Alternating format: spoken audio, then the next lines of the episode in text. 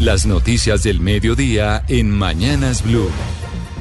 Hasta ahora nos actualizamos con eh, los periodistas del servicio informativo de Blue Radio y precisamente nos vamos para el Congreso de la República porque allá está nuestro compañero Andrés Carmona, en donde se le van a rendir honores a la fallecida senadora Piedad Córdoba. Ya Andrés entiendo que hay varias personalidades políticas y ministros del gobierno que están haciendo presencia en el recinto.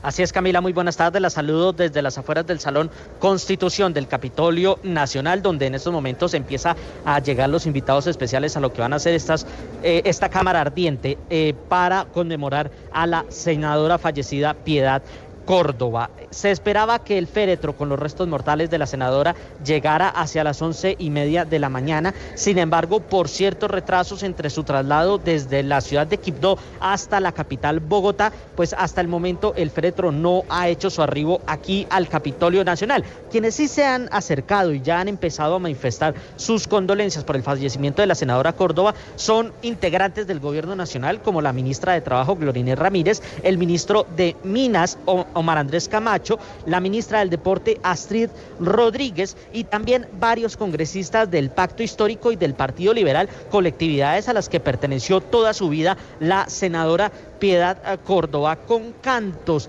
arengas, llamados de todas las personas que han acompañado a la senadora en vida, pues hoy le hacen este homenaje y que será a partir de las 2 de la mañana, tan pronto el féretro entre y sea eh, depositado aquí en el Salón Constitución, se abrirán las puertas para la Cámara Ardiente y a las 2 de la tarde será el acto protocolario con la presencia del presidente del Congreso y también se espera la presencia del presidente de la República, Gustavo Petro, Camila. Andrés, viéndolo a través de nuestro canal de YouTube de Blue Radio en vivo y viendo las personas que están ahí precisamente en ese recinto en donde se le van a rendir honores a la senadora Piedad Córdoba, ¿por qué está usted de tapabocas y mucha gente está con tapabocas también? ¿Están pidiendo ese requisito en el Congreso o cuál es la razón? Sí, Camila, tan pronto nosotros nos acercamos al Salón Constitución, las personas encargadas del protocolo del Congreso de la República nos entregaron el tapabocas, mm, consideran que es una situación de salud pública para garantizar el autocuidado de todos nosotros en lo que son estos picos respiratorios, en estos crecimientos de casos de COVID. Entonces, para garantizar la protección se nos entregaron los tapabocas. Ah, bueno, como si estuviéramos otra vez en época de pandemias. Gracias, Andrés. Volvemos con usted en un rato. Cambiamos de tema porque empieza ya la toma del Pacífico por parte del presidente de la República, Gustavo Petro, y todo su gabinete desde hoy hasta el próximo sábado visitarán los departamentos de Nariño, Chocó y también el departamento del Cauca. Esta tarde habrá Consejo de Seguridad en Tumaco. La información, Mateo Piñeros. Hoy empieza una segunda versión del gobierno con el pueblo. La primera, recordemos, fue en La Guajira, pero a partir de hoy el presidente Gustavo Petro y todo su gabinete se desplazan hacia el Pacífico. Van a estar hasta el sábado en Nariño, Chocó y el Cauca en diferentes municipios. La idea de esta iniciativa a reunirse con las comunidades para abordar las problemáticas del Pacífico y poder plantear soluciones concretas. Hoy el presidente Gustavo Petro y su gabinete estarán en Tumaco en un consejo de ministros y posteriormente en un consejo de seguridad. Mañana Petro y su gabinete se desplazan hacia Barbacoas, también en Nariño y ya el miércoles estarán en el departamento del Cauca. Gracias, eh, Mateo. Y ahora vamos a hablar del expresidente César Gaviria, que arremetió contra el ministro de Salud, Guillermo Alfonso Jaramillo, por la demanda contra 21 EPS. Dice el presidente del Partido Liberal que esa acción jurídica es antijurídica y además es completamente descabellada. Específicamente, ¿qué dijo Oscar Torres? Por medio de una carta publicada a través de sus redes sociales, el expresidente César Gaviria lanzó varias críticas y reparos al ministro de Salud Guillermo Alfonso Jaramillo por la demanda que instauró contra 21 EPS del país esa cartera. Para el expresidente, por razones ideológicas, se están tomando decisiones sobre el sistema de salud que lo deterioran cada día más. Gaviria también sostuvo en su carta que el sistema de salud se encuentra en crisis por cuenta de la incertidumbre que genera el trámite de la reforma en el Congreso de la República y también por cuenta de las decisiones unilaterales tomadas desde el Ejecutivo y las decisiones administrativas que han afectado el pago de dineros de los presupuestos máximos desde diciembre y noviembre del año pasado. El expresidente Gaviria sostuvo que esta situación es de extrema gravedad para millones de usuarios y pacientes del sistema de salud, por lo que es preciso que la sociedad y las instituciones reaccionen ante estas acciones que van en contra del marco legal y la jurisprudencia de la Corte Constitucional. Y en Bogotá el alcalde Carlos Fernando Galán ya le puso fecha al aumento de las tarifas de Transmilenio del SITP en la capital del país. Según el mandatario, aunque la administración pasada proponía una sola tarifa para todo el sistema, él aclara que la determinación final la va a tomar él. Felipe García. Anuncio importante en materia de bolsillo para los bogotanos porque el alcalde Carlos Fernando Galán informó que finalmente se espera que esta semana, entre el 22 y el 26 de enero, se conozca finalmente cuánto aumentará la tarifa de Transmilenio. Dice él que la administración anterior había propuesto al Consejo en el presupuesto de este año 3.100 pesos, tanto para el componente troncal como para el zonal, es decir, los buses rojos y azules igualados en la tarifa. Sin embargo, el alcalde dijo que esto era decisión de su administración que finalmente finalmente se conocerá esta semana. La decisión la toma esta administración. Entonces nosotros estamos y esta misma semana haremos un anuncio de en cuánto va a quedar la tarifa. Y yo le puedo adelantar una cosa, no cifras todavía, se las expresaré esta semana pero vamos a proponer un pacto a esta ciudad, un trabajo conjunto. Dice el alcalde además que hay que buscar alternativas que permitan a los jóvenes acceder al transporte público a un costo más accesible, especialmente en el contexto de regreso a clases.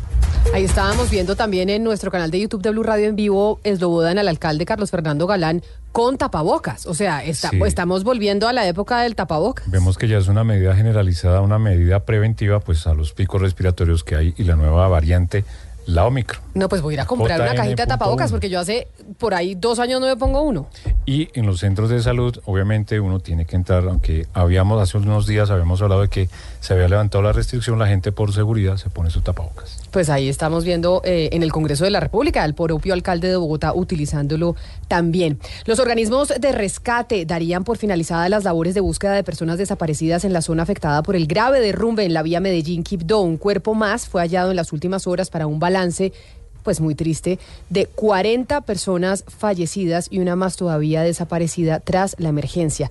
Con el resumen, Héctor David Santamaría. Al cementerio San José de la ciudad de Quibdó llegó el cadáver de un hombre que se convirtió en la víctima mortal número 40 del movimiento en masa de grandes proporciones. Ocurrió el pasado 12 de enero en el sector Las Toldas, en la vía Medellín-Quibdó, en jurisdicción del municipio del Carmen de Atrato. Con este hallazgo por parte de, de miembros de la defensa civil y más del 97% del material que se desprendió removido en la zona, los organismos de rescate dieron casi por finalizar las labores de búsqueda que se extendieron por casi 10 días, donde según los reportes entregados por el puesto de mando unificado, aún habría una persona desaparecida. En la zona de la tragedia hizo presencia técnicos y especialistas del Instituto Nacional de Vías, quienes verificaron y evaluaron algunos puntos críticos donde deben ser priorizados en su intervención para evitar hechos de este tipo. Hay que recordar que el Gobierno Nacional priorizó 500 mil millones de pesos para este importante corredor. Hay preocupación esto en el departamento del Atlántico por ataques sicariales que han dejado a seis mujeres como víctimas, esto en menos de 20 días. Una situación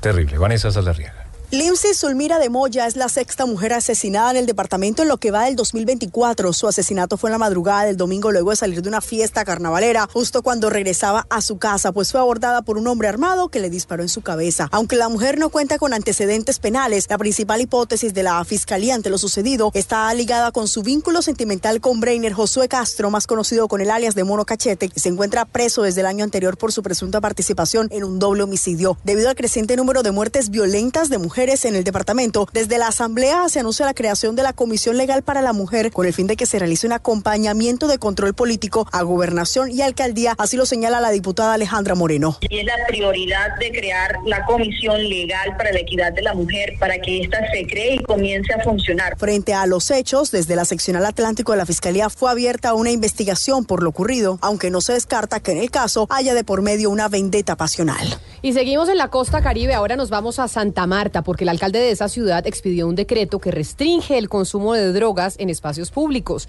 El mandatario se unió a otros alcaldes como Alex Char en Barranquilla, Federico Gutiérrez en Medellín y Alejandro Eder en Cali para prohibir la venta y consumo en parques, colegios y plazas. William Agudelo. Con el inicio del calendario escolar de los colegios distritales en Santa Marta, la alcaldía expidió el decreto 147 por medio del cual se prohíbe el consumo y comercialización de drogas en espacios públicos de la capital del Magdalena. Carlos Pinedo, alcalde de Santa Marta, explicó el alcance de esta medida. Hoy hemos tomado la decisión de firmar el decreto donde se prohíbe de manera tajante el consumo, distribución de drogas en parques en sitios públicos alrededor de los colegios, que es supremamente importante. Este decreto hace énfasis en la prevención y se espera sea el inicio de una política de rehabilitación para los consumidores de droga en la ciudad, pues busca tratar el problema del consumo de droga como una enfermedad y no solo desde el delito sancionar a aquellas personas que sean sorprendidas consumiendo drogas cerca a colegios y parques. Y las víctimas del triple homicidio en pleno concierto de las fiestas patronales en Morales, esto en el sur de Bolívar, son miembros de una misma familia. Según las autoridades, el atentado iba dirigido contra un joven de apenas 22 años. Dalida Orozco.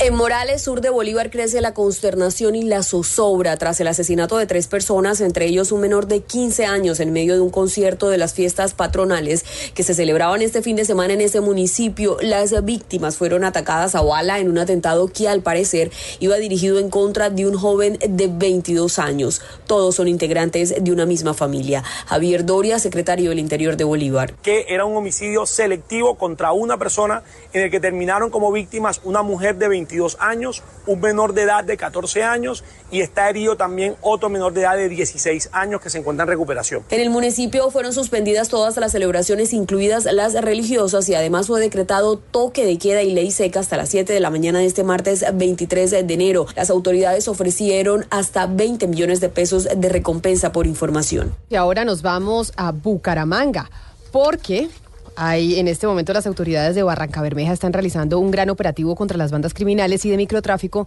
tras una nueva oleada de homicidios y ataques sicariales en esa zona de Santander. Javier Rodríguez, precisamente desde Bucaramanga, nos informa. Operativos en las siete comunas de Barranca Bermeja vienen realizando las autoridades para desmantelar las bandas criminales dedicadas al microtráfico, igualmente en busca de integrantes del Clan del Golfo y del ELN, asimismo de bandas dedicadas a la extorsión, las amenazas y el sicariato. En las últimas horas fue capturado alias Alex, quien hace parte de la banda de Chucky, como lo explica el coronel Luis Cubillos de la policía del Magdalena Medio. Un actor criminal que nos venía en las constantes informaciones que hemos recibido a través de la comunidad sobre esos sitios de expendios, sitios de expendios que en otrora no les ejercían ninguna actividad. Esta vez estamos allanando. En este momento, según las autoridades de Santander, en Barranca Bermeja y la zona de Magdalena Medio, operan 50 bandas dedicadas al microtráfico. La noticia internacional. En el mundo, el presidente ecuatoriano Daniel Novoa dijo que espera armamento, tecnología y entrenamiento por parte de Estados Unidos para enfrentar las organizaciones criminales que han desatado el desorden público en las últimas semanas. Armamento, tecnología, protección de fronteras, monitoreo, está conversado, vamos a definirlo en los próximos días, para eso vienen acá. Y también algo esencial es refinanciamiento de, de deuda externa. Es importante tener la ayuda de los Estados Unidos, así mismo como de Europa, para que mientras luchamos esta guerra no estemos ahorcados financieramente.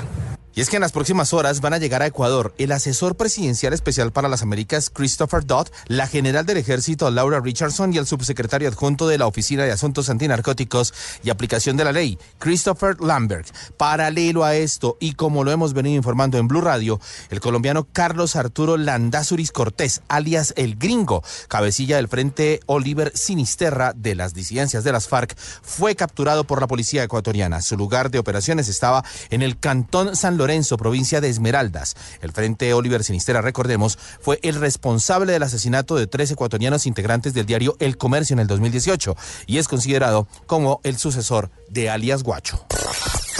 La noticia deportiva. La Federación Internacional de Historia y Estadística del Fútbol publicó el listado de las mejores ligas del mundo del 2023. En dicho ranking, la Liga Betplay aparece en el puesto 11, siendo a su vez la tercera mejor de Sudamérica, superada solamente por Brasil y por Argentina. El top 10 quedó encabezado por la Serie A de Italia, seguido por la Premier League de Inglaterra y la Liga de España, en la que ocupa el tercer puesto. Brasil, Alemania, Francia, Portugal, Países Bajos, Bélgica y Argentina completan el selecto grupo de las mejores ligas del mundo. Las principales tendencias en redes sociales. Las múltiples reacciones a la muerte de Piedad Córdoba desde los diferentes sectores políticos son tendencia a esta hora en las redes sociales. Los internautas debaten sobre el papel que ocupó la política colombiana en el panorama nacional y conmemoran su memoria luego de que falleciera el pasado sábado en Medellín a causa de un infarto.